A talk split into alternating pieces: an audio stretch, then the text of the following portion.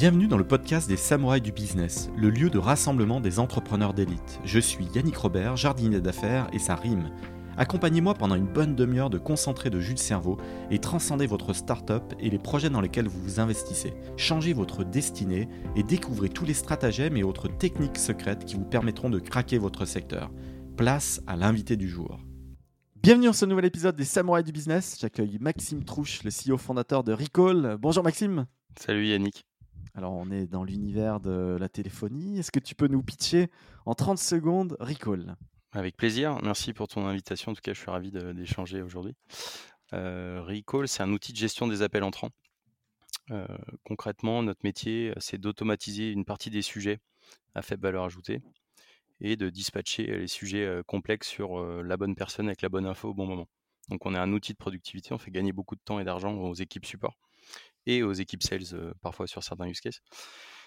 Et concrètement, ce sont des agents virtuels vocaux qui répondent en langage naturel. On a une intelligence artificielle qui va discuter avec le client et en fonction de, ce qu'elle comprend, automatiser ou préqualifier pour passer la balle sur le reste du workflow. Ah, j'adore, j'adore. Ça enlève certainement beaucoup de frustration. C'est vrai que quand on appelle une équipe de support, ça peut être des CSM et autres, euh, on n'a pas envie d'être face à un mur, on a envie de réactivité, euh, on a envie de, de, réponse. Quoi. Et comment te vient l'idée euh, Parce qu'il faut construire le produit, mais comment tu identifies ce, pain? Bah, c'est assez simple. En fait, c'est parti de mon ancienne boîte. Moi, j'étais dans la, j'ai une boîte dans la, j'avais une boîte avant dans la, dans la restauration digitale. Donc, on prenait les, les commandes et les paiements à l'avance dans les restaurants, pour être plus précis. Et on avait pas mal de restos partenaires. On a eu rapidement un problème évident, c'est qu'on avait des appels de clients et de restaurants entre, midi et 14h au moment de la pause déjeuner. On avait entre 400 et 500 appels entrants. donc autant vous dire qu'avec on était 2-3, je crois, 2-3 Customer Success dans mon équipe, on n'avait pas du tout les moyens de le traiter.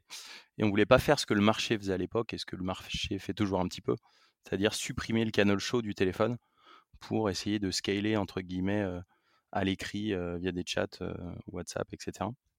Donc c'est là qu'est né Recall et j'en ai parlé à mes investisseurs à l'époque et on s'est dit que voilà, on, est parti du canal show du téléphone pour essayer de, avec le postulat de, d'apporter une réponse là où le client choisit d'appeler ou de, contacter l'entreprise, et en l'occurrence sur le canal chaud du téléphone.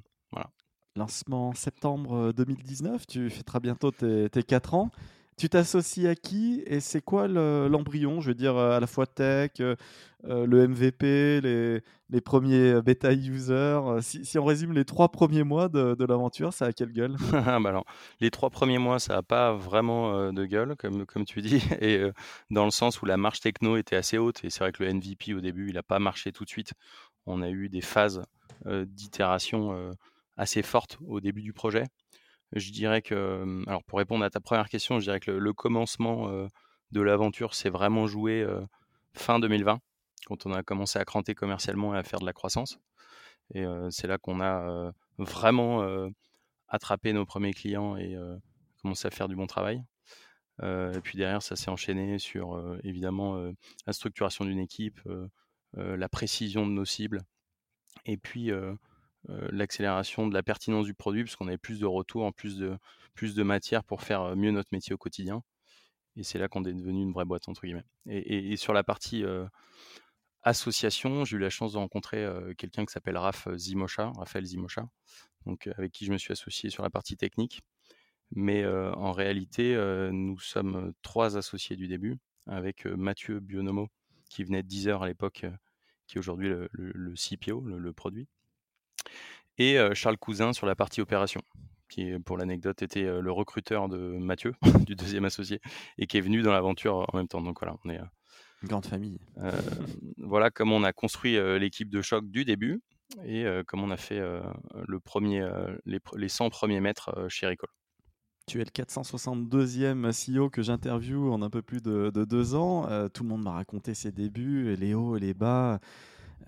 Est-ce que est-ce que, parce que 12 mois avant la monétisation, ce qui est classique, construire un produit et tout ne se fait pas du jour au lendemain, est-ce qu'il y a eu des moments de, très fort doute et de possibles capitulations. On a écouté là par des CEO ou des, aspirants CEO qui veulent monter leur boîte. Est-ce que c'était dur à ce point-là? Comment, comment on traverse 12 mois sans revenu, tu oui, ça n'a pas été facile. Après, c'est toujours la même histoire. Hein. Je pense que dans la tech, et puis surtout sur des, des produits très, très innovants, très disruptifs, on est forcément confronté à des phases un petit peu de, de, désert et de, doute. après, ça s'est fait assez naturellement. on a eu la chance d'avoir des premiers clients très impliqués, ce qui n'était pas vraiment d'ailleurs nos premiers clients, parce qu'on avait, on avait essuyé les, les, les plâtres et, et casser deux trois pots avant sur, sur des comptes qu'on n'avait pas gardés, pas facturés, etc. C'est un peu toujours la même histoire, mais euh, je pense pas que ça a été le pire. Je, dirais que les difficultés, elles ont commencé quand on a commencé justement à faire du chiffre et à accélérer, à structurer une équipe autour de tout ça. Voilà, donc je, je, Sachant qu'il y a eu le Covid au milieu de tout ça quand même. Hein. Ouais, moi, je, moi je suis un créateur plus qu'un plus qu'un gestionnaire à la base et je, je, me forme comme tout le monde sur mes zones d'inconfort. Et je n'ai pas un mauvais souvenir de cette phase d'itération et d'exploration parce qu'elle m'a passionné, parce qu'elle passe extrêmement vite et parce qu'on a eu la chance de ne pas rester trop longtemps au milieu de la raquette là-dessus. Après, on bénéficie, alors c'est pas vraiment ta question, mais on bénéficie en ce moment d'un d'un engouement pour l'IA et d'une évangélisation massive et accélérée. Donc forcément, le business se porte bien et, euh, on est euh, aspiré par cette vague positive-là. Donc on a d'autres problèmes euh, liés à cette accélération-là, mais globalement, on a, une bonne étoile sur ce marché et je pense que pouvoir créer des boîtes un peu trop tôt ou trop tard, parfois, c'est vrai que là, on bénéficie d'un time to market qui est fantastique. Et c'est ce qui fait que je, je, pense qu'on se plaint pas trop.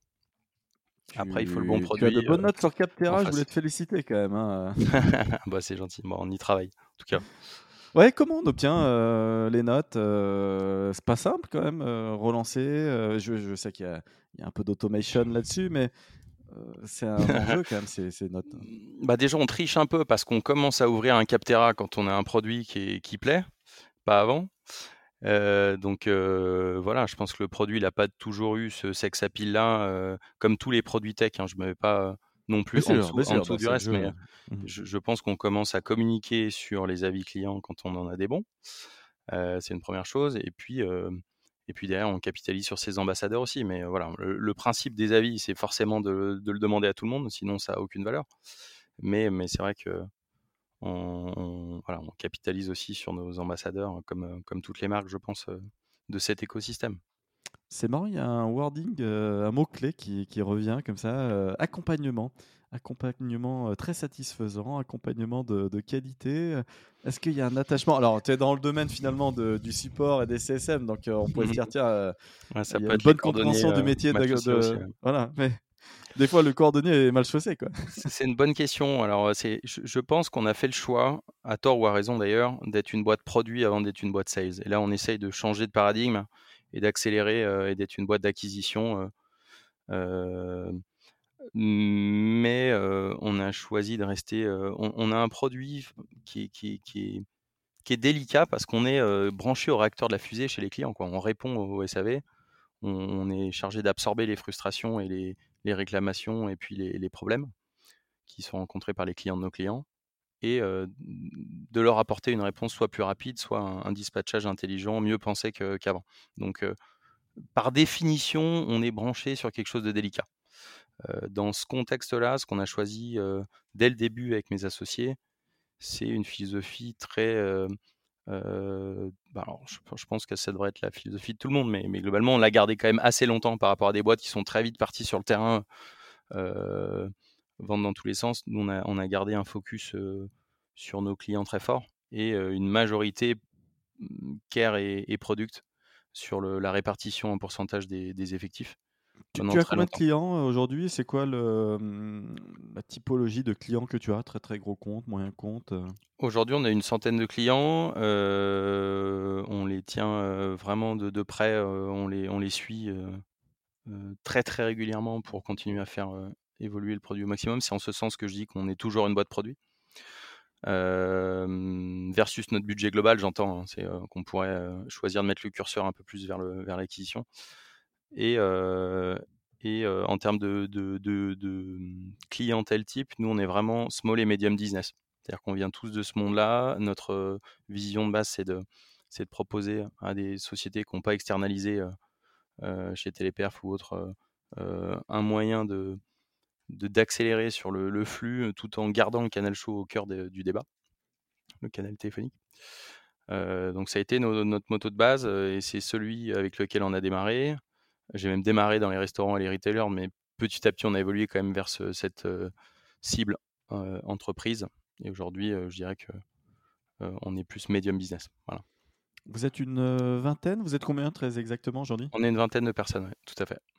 Et ça se répartit combien? Combien de tech et combien de sales alors? On, bah, on, est encore euh, majoritairement produit, euh, produit tech euh, car, mais on commence à, commence à accélérer sur, sur, à l'avant du bateau. Et alors, grosse galère de recruter des, des sales Quel profil idéal Parce qu'il faut quand même un peu de technicité. Puis bah, qui grosse galère de recruter. Alors, je pense que tes auditeurs sont d'accord. Hein, grosse galère de recruter en général. Ah oui, bien sûr. Pas forcément que des sales. On n'est pas sur une période, même si le marché s'est un peu calmé en termes de, en termes de, de, mmh, valorisation des salaires, etc. Nous, on est, on est quand même sur une phase encore tendue là-dessus. Malgré tout, on a eu un peu de chance. On a fait des très belles rencontres récemment. Là. On, a, on a six mois très fructueux d'un point de vue RH. Avec des cabines externes ou via des conférences Alors, je dis non, je mens un peu parce que oui pour un d'entre eux, mais enfin un d'entre nous, pardon. Mais par contre, pas. c'est vrai qu'on a une politique un peu réseau, peut-être naïvement, où on essaye d'aller sourcer, peut-être aussi par manque de budget, parce qu'on n'est pas tout, tout, le temps, on peut pas tout le temps lâcher X ou Y oui, bien sûr, ça a un coût hein, de prendre des agences Surtout sur des profils potentiellement avec un besoin ROI rapide, etc. En tout cas, non, très content des rencontres qu'on a faites. Et je dirais qu'on est une, très belle équipe et je suis très content des derniers onboarding. Levée de fonds, levée de fonds avec des investisseurs assez sympas. Tu as levé 3 millions d'euros. je vois qu'il y a Evolem dans la, dans la liste, Newfund et, et Kima. Comment ça se construit ce, tour que tu as fait en septembre 2022 alors, euh, Evolem, il faut savoir qu'ils étaient là au début avec nous. Ah oui, d'accord. Il y a eu un petit site. Assez tôt. ah oui, d'accord. il y a eu une synergie assez tôt avec eux et on a eu la chance de construire une relation, on va dire, sur la durée et de, et de structurer ça. Après, ta question porte sur, sur un point en particulier, sur la structuration de la ah, relation, je suppose? Non, non, non, mais l'idée, c'est c'est pas si simple, en fait, de lever plusieurs millions d'euros et de faire sa première vraie levée, quoi, structurante. Beaucoup, en fait, beaucoup échouent, et d'autant plus là maintenant, parce qu'il reste ce désert à traverser. Donc, toi, tu l'as vécu comment cette étape de, de levée Simple, claquement de doigts, boum, tout s'est fait naturellement ou, il a fallu vraiment aller creuser ce que les investisseurs comprennent pas forcément toutes les thématiques, tous les secteurs? Comment ça s'est passé pour toi? Mmh, Alors déjà, il y, a deux choses. La, première, c'est que évidemment, on veut tous garder 100% du capital et puis être, ah, être chez soi, etc. C'est un peu le, enfoncer une porte ouverte. Malgré tout, je trouve que dans des business comme ça, où on avance un petit peu, parfois à tâtons sur certaines évangélisations, sur certains tests, sur certains lancements, etc. Le fait d'avoir des VC qui ont l'habitude de ce type de marché et de structurer des équipes rapidement sur d'autres boîtes de portefeuille, etc. On, bénéficie quand même, alors ça fait un peu langue de bois hein, de dire ça, mais on bénéficie quand même de, plus que de l'argent à faire entrer des fonds comme ça expérimentés. Et, moi, j'ai beaucoup progressé au contact de ces boards-là, je pense. Malgré tout, voilà, il y a toujours cette, il y a toujours faut, faut, faut, continuer à suivre son intuition entrepreneuriale et, tracer sa vision avec ses équipes et pas forcément tout prendre. Donc c'est un, un, savant mélange d'input et de et de conviction pour continuer sur la même courbe. Et ça amène aussi des nouveaux moyens. Donc nous on a des grosses ambitions internationales notamment et, et on, on, a le souhait de créer un acteur de référence pour la relation client. et ça, ça se construit pas en standalone. En tout cas, c'était pas ma croyance. Donc, on, a, choisi d'ouvrir le capital pour, accélérer, pour, se donner les moyens de, faire quelque chose de, de plus gros. Voilà. L'avenir nous dira si on a eu raison ou pas. Ah, il faut, il faut. en plus, là, c'est des, des, bons invests. Est-ce qu'il y a des freins à l'internationalisation et, et lesquels À l'internationalisation? Oui. Est-ce que tu as des freins techniques ou de langage? Peut-être l'IA n'est pas aussi réactive dans certains langages que.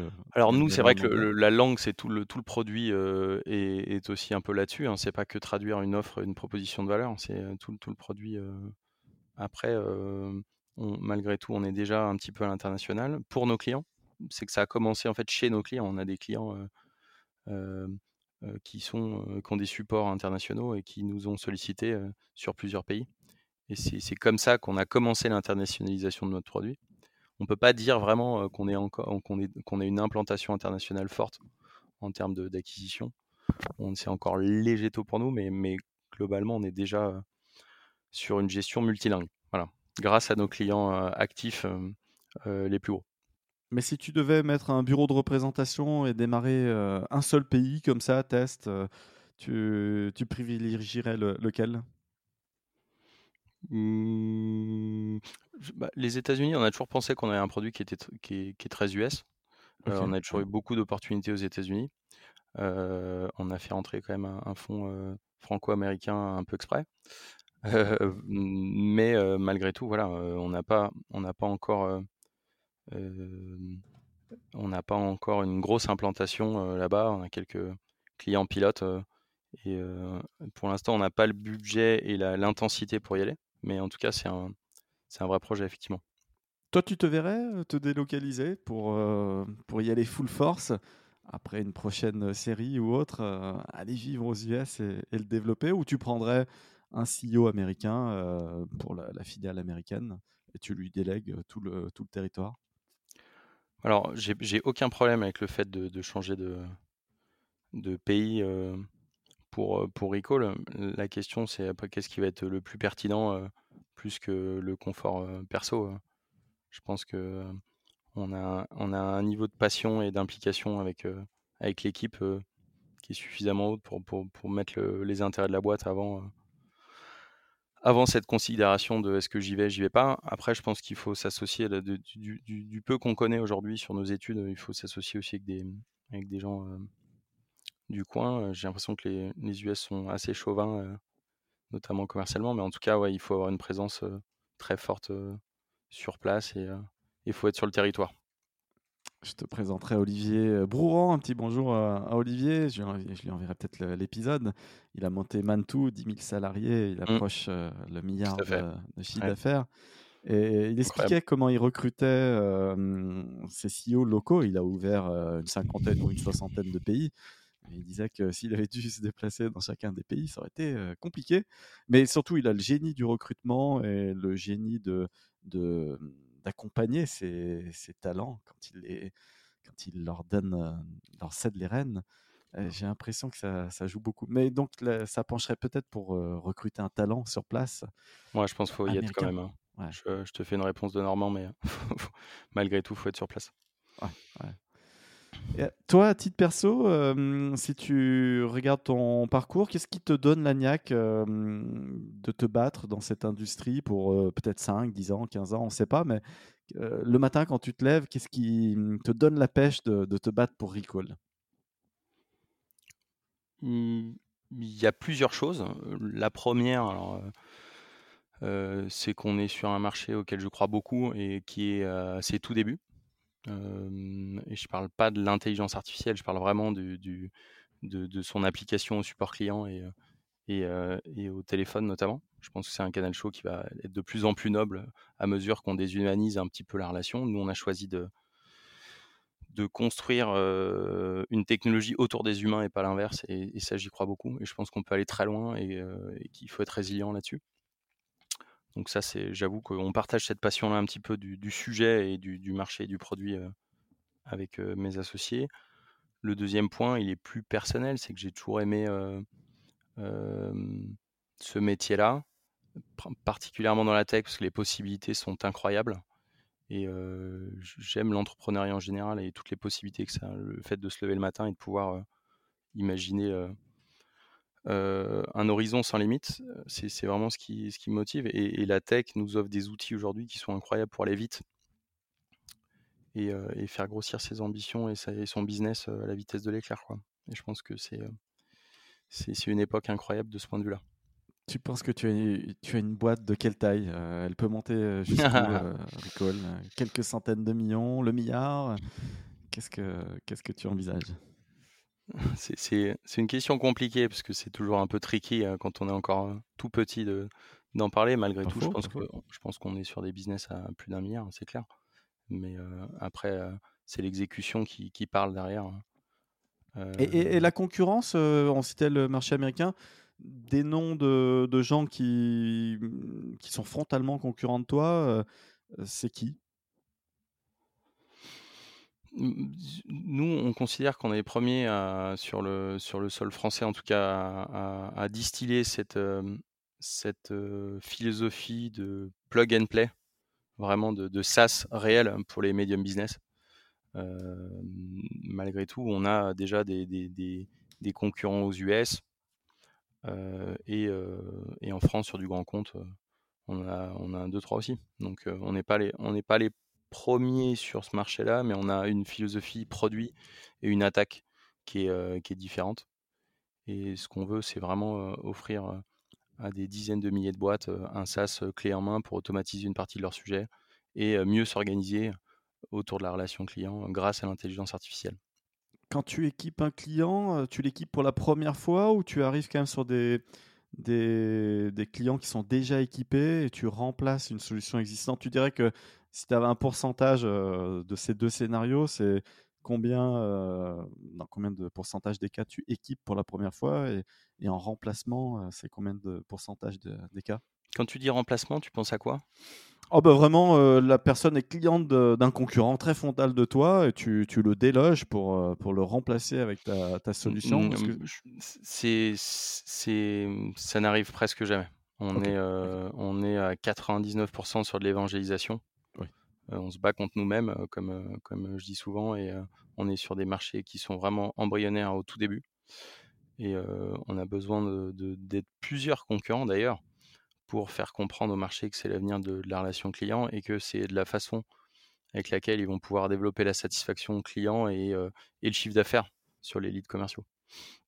Ça, c'est clair. Mais on n'a pas, de, pas de vrai problème d'intensité concurrentielle puisque le, le, marché en face de nous est tellement huge on a surtout besoin de, de, de, planter le clou sur cette évangélisation globale qui est en train de s'accélérer grâce à l'actualité et grâce à tout ce qu'on vit en ce moment. Tu te retrouves pas dans une situation d'appel d'offres où vous êtes cinq à répondre et la décision doit être rendue dans les deux semaines. Et... Après, ça arrive parce qu'on commence à avoir, oui, on commence à avoir des références, on commence à avoir un marché qui s'est réveillé, et qui, qui, comprend la valeur et qui en devient must-have chez pas mal de monde. Donc, on a des propals sur des clients plus gros où c'est comme ça. Mais encore une fois, c'est, pas pas la majorité, c'est pas pas le plus gros pain de notre marché en tout cas. en termes de partenaires stratégiques, c'est qui les partenaires les plus idéaux pour toi Vous pouvez pouler vos offres, vous vendre en équipe. Avec qui tu, tu aimerais bien travailler aussi ou tu travailles déjà c'est, quel type d'autres boîtes? On, étudie pas mal de partenaires en ce moment, donc on ne disclose pas pour l'instant euh, un petit peu le. Oui, les noms, sur cette, sur cette stratégie-là, mais globalement, c'est vrai que il est vrai que qu'on travaille euh, pas mal avec de manière logique avec des logiciels de téléphonie. Euh, parce legacy, forcément, nouveaux acteurs, parce que les, les opérateurs legacy, tu, tu les trouves ouverts à la discussion aussi ou est-ce qu'ils ont la capacité technologique à, t'intégrer euh, je, Alors, je comprends ta question. Je comprends ta question, toi qui étais un peu dans le secteur, en plus qui connaît bien le sujet.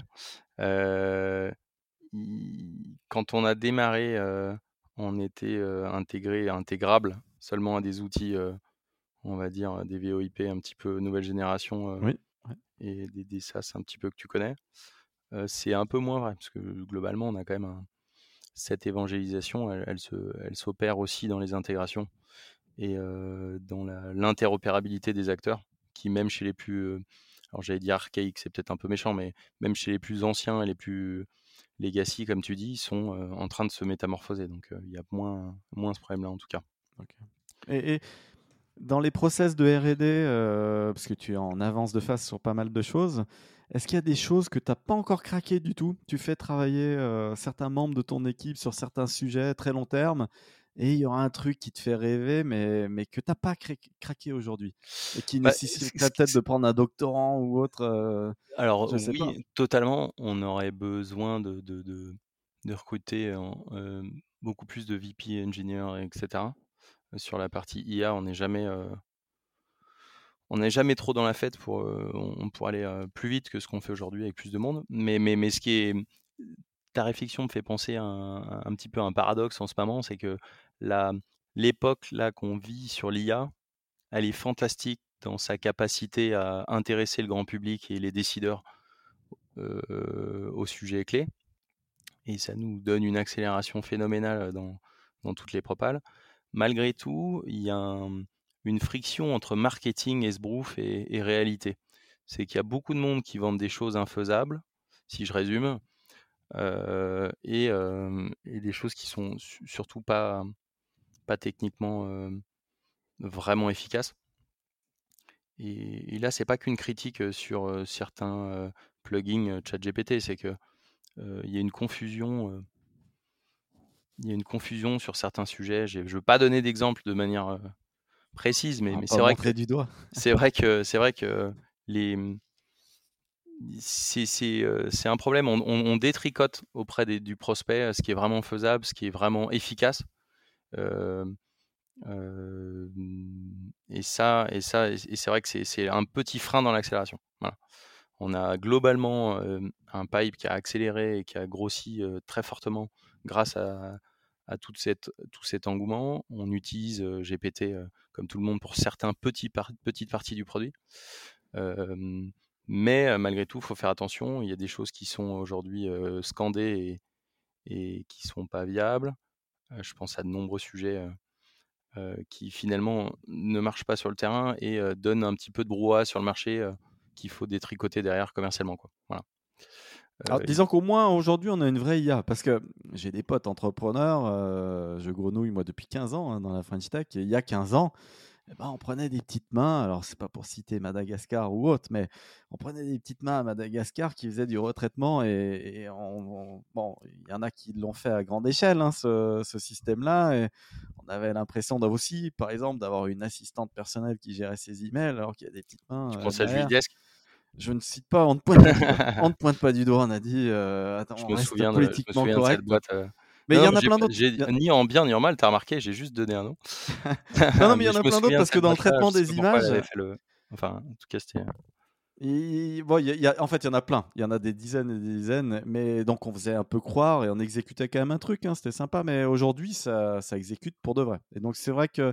Il y a un petit peu d'esbrouf marketing encore, surtout parce qu'il y a beaucoup de gens qui hein. packagent ChatGPT euh, dans un truc. Euh, comprends mon discours, Yannick. Hein, il y a des choses qui sont fantastiques et moi, je suis bluffé par la créativité de, de, de, de, ChatGPT, c'est incroyable. Malgré tout, nous, on fait un business de data, notamment, d'intégration et, de et, et, surtout, on essaie d'être pragmatique. C'est-à-dire que la démonstration de force tech n'est pas forcément toujours efficace. Parfois, il faut donner la réponse A ou la réponse B. Quoi. Et, c'est comme ça que le client va avoir le plus vite son, son, info, son document, son, son, suivi de colis, etc. Et, on, a tendance à tartiner un petit peu dans tous les coins. Et il faut rester en faveur du client, de l'efficacité, du use case. Et, c'est ce pour quoi on se bat. Donc on essaye d'être dans les meilleurs sur la partie texte, ce qui est évidemment important, et, produit. Ça va ensemble, mais également d'être pragmatique en faveur de l'efficacité, qu'est-ce qui marche, qu'est-ce qui donne le meilleur taux de satisfaction, de réponse, d'immédiateté, de couverture, de, de, de fluidité dans l'organisation, la satisfaction, la productivité, etc. c'est pas, pas toujours la réponse la plus tech qui gagne. Est-ce que tu peux nous, citer quelques clients qui t'utilisent et, quelques use cases que tu as avec eux? Oui, tout à fait. Bah, je pense à notamment à De Vialet, avec les qui nous ont emmenés tôt, à l'international, sur, sur, sur une partie, notamment de collecte d'avis et cetera et dispatchage intelligent. Mmh on a, on a Rent-A-Car aussi, que tout le monde connaît, sur, la partie location de véhicules. Mmh voilà, on a on a pas mal de de de boîtes, dans l'immobilier également. Euh, dans l'assurance un petit peu, des e-commerçants. C'est un cycle de vente de combien de temps euh, Si tu prends euh, ton client de taille moyenne, toi, toujours les gros, les moyens, mais le client typique chez toi, tu le signes en, combien de mois C'est quoi le, cycle de vie avant signature? Mmh, C'est assez variable. Le, le, le, le délai closing ne veut pas dire grand-chose parce que la médiane est vraiment... Enfin, l'écart type est, est assez important Et ça dépend de la taille du client. Mais, en tout cas, ce que, je peux dire, c'est que les six derniers mois, on, a divisé par deux le délai de closing. Donc on voit quand même à l'échographie qu'on a une capacité des décideurs à plonger dans le sujet et de comprendre qu'on n'est plus dans un, dans un gadget techno, mais bien dans une nouvelle façon de s'organiser face au support client et grâce à l'intelligence artificielle ils ont changé de, paradigme et une conviction qui est plus la même. Et ça, et ça sur la courbe globale, ça, ça fait la différence. Quoi. Tu te vois relever des fonds après l'atteinte de quel milestone ou qu'est-ce qui justifierait en fait ton prochain tour?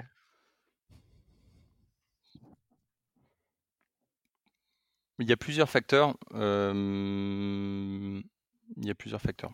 On va être maître de notre destin dans le sens où on veut atteindre les, les bonnes les, les, bons paliers qui vont bien. C'est pas qu'un palier de MRR, c'est pas qu'un palier de chiffre d'affaires, c'est palier de, de satisfaction, de standardisation euh, sur le produit, euh, une capacité de déploiement euh, à très grande échelle. c'est rarement bon d'appuyer sur l'accélérateur quand on n'a pas le châssis pour. Et, et, je pense que voilà, c'est pas c'est pas qu'une question de d'avoir les métriques pour convaincre les, euh, les fonds historiques et les nouveaux pour, pour rempiler, c'est euh, c'est euh, montrer un châssis qui est capable d'aller à la vitesse souhaitée. Quoi. Ça se joue pas que sur la top line. Et, oui, et, nous, on travaille énormément là-dessus. Et, et, voilà. Donc, c'est une somme de plusieurs facteurs. Et puis, d'un point de vue un peu plus terrain entrepreneurial, c'est évidemment des questions de valo. Il y a eu une petite compression des multiples, euh, c'est sûr. On est en octobre 2021. Penses-tu? Oui, oui bah, après, ça fait du bien au marché. Je pense que c'est pas bon non plus de, partir sur des valos trop, trop vite. Euh, c'est contre-productif. Puis derrière, il faut dérouler un plan qui est indéroulable. Ah, bah, il y en a qui vont comprendre quand ils vont signer la fois, bref, ils vont comprendre le, déroulé de, juridique et, et financier de, de, l'application de ces liquides pref, c'est sûr. Il y a quelques remous, il y a quelques remous. En même temps, il y a quand même euh, un écosystème assez vivant. Disons que ça trie, les très bons dossiers continuent à lever. Et euh, bon, il y, a un filtre. Voilà. Avant, tout le monde levait, maintenant, il n'y a que les, les, bons. Et c'est vrai que certains auront du mal à, bridger. Il y a quelques histoires, euh, la semaine dernière encore, de très très grosses boîtes. et ouais, c'est pas simple. Hein. Il va y avoir euh, le nerf de la guerre, c'est la, la trésor. Quoi. Donc, euh, Après, moi, ce qui me plaît dans cette phase-là, c'est qu'aussi on a remis au, euh, du sex appeal sur, sur la vraie performance des boîtes, sur la capacité à être cash efficient, à, faire beaucoup avec peu, à, équilibrer quand il fallait équilibrer pour accélérer derrière. voilà. Je pense pas que l'ambition de quand je discute un petit peu autour de moi, je pense pas que l'ambition ait baissé d'un millimètre. Hein. C'est juste une façon différente d'y arriver avec des choses un peu saines au milieu. Et, moi, ça me plaît. Tu es optimiste là pour les 12 prochains mois? Bien sûr, bien sûr. Pas que pour ta boîte, hein, je veux dire, là j'interpelle ton, ta, ton, ton, interprétation de, de la configuration. quelle est ta vision pour les 12 prochains mois de cet écosystème tech européen, français, mondial? Tu es positif, toi, tu es enthousiaste moi, je, je- pense que les, enfin, modestement, après, j'ai de mon siège à moi, je, Oui, on n'a pas de boule de j'ai une cristal. hein. vision qui est, qui est sûrement réduite, hein, mais je pense que ces phases de crise-là nous donnent, nous obligent à rationaliser un, pas mal de choses et à faire le tri. C'est le, cas pour les levées de fonds, mais c'est le cas aussi pour les boîtes sur le marché potentiellement en concurrence qui vont disparaître si elles n'ont pas un produit au niveau. Et, alors effectivement, il y a un tout petit peu moins de budget dans tous les marchés. C'est pas simplement, c'est pas propre au service client. Je pense qu'il y a, toutes les propales sont dures en ce moment pour tout le monde, mais mais il y a aussi un formidable tri. Les budgets sont mieux investis.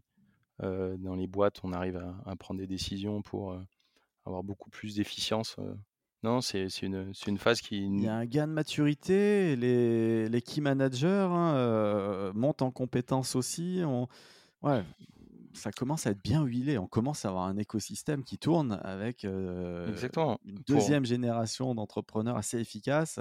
Et on verra une troisième pour génération. Ensuite, bah c'est ça. Et tous ceux qui sortiront du tunnel euh, la tête haute auront des business enclins à scaler beaucoup plus fort parce qu'avec un niveau de maturité et une, solidité du châssis sans précédent par rapport à ce qu'on a vécu avant. quoi.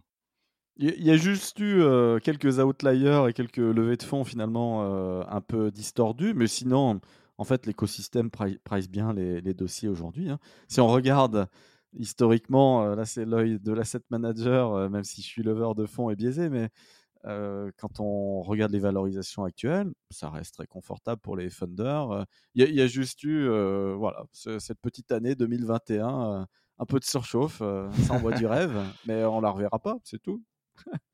On verra bien. Faut jamais dire jamais, mais tout cas, on verra comment ça évolue. Moi, je trouve que c'est une phase qui est pas si, pas si mauvaise pour l'écosystème. Faut, effectivement, faut, faut une certaine résilience de manière globale, mais on en sortira grandi.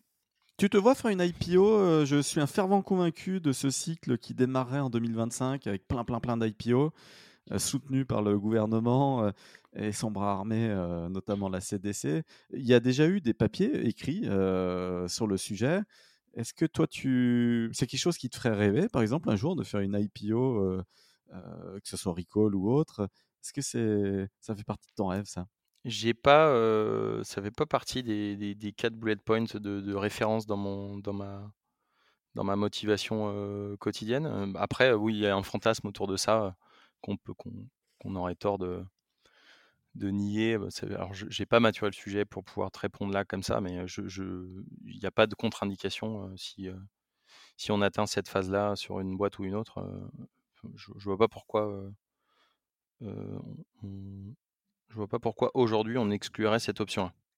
Mais euh, moi, à titre personnel, je, C'est vraiment une réponse par la Non, non, non, mais moi, je rêverais, je rêverais de, lancer une boîte et de, l'introduire en bourse et de voir son cours évoluer. C'est une pression et c'est beaucoup de compliance aussi euh, en interne et, c'est quand même beaucoup de freins. Et puis c'est des coûts aussi, euh, surtout si on pèse moins de 200 millions de capis. Donc, mais ça fait quand même un peu rêver, tu vois. ouais, c'est clair, c'est clair. Non, non, mais c'est évident. je te remercie Maxime pour cette belle énergie. Bah, tu as un beau sujet. Euh, vraiment, continue à foncer. Évidemment, euh, euh, l'international, je pense que tu y iras vite aussi et, c'est chouette. J'ai hâte de savoir qui tu feras rentrer dans ton capital les années à venir, que ce soit sur le marché boursier ou des investisseurs. Ou... Hâte de voir tes prochaines étapes en fait. Voilà. Donc bravo pour ce.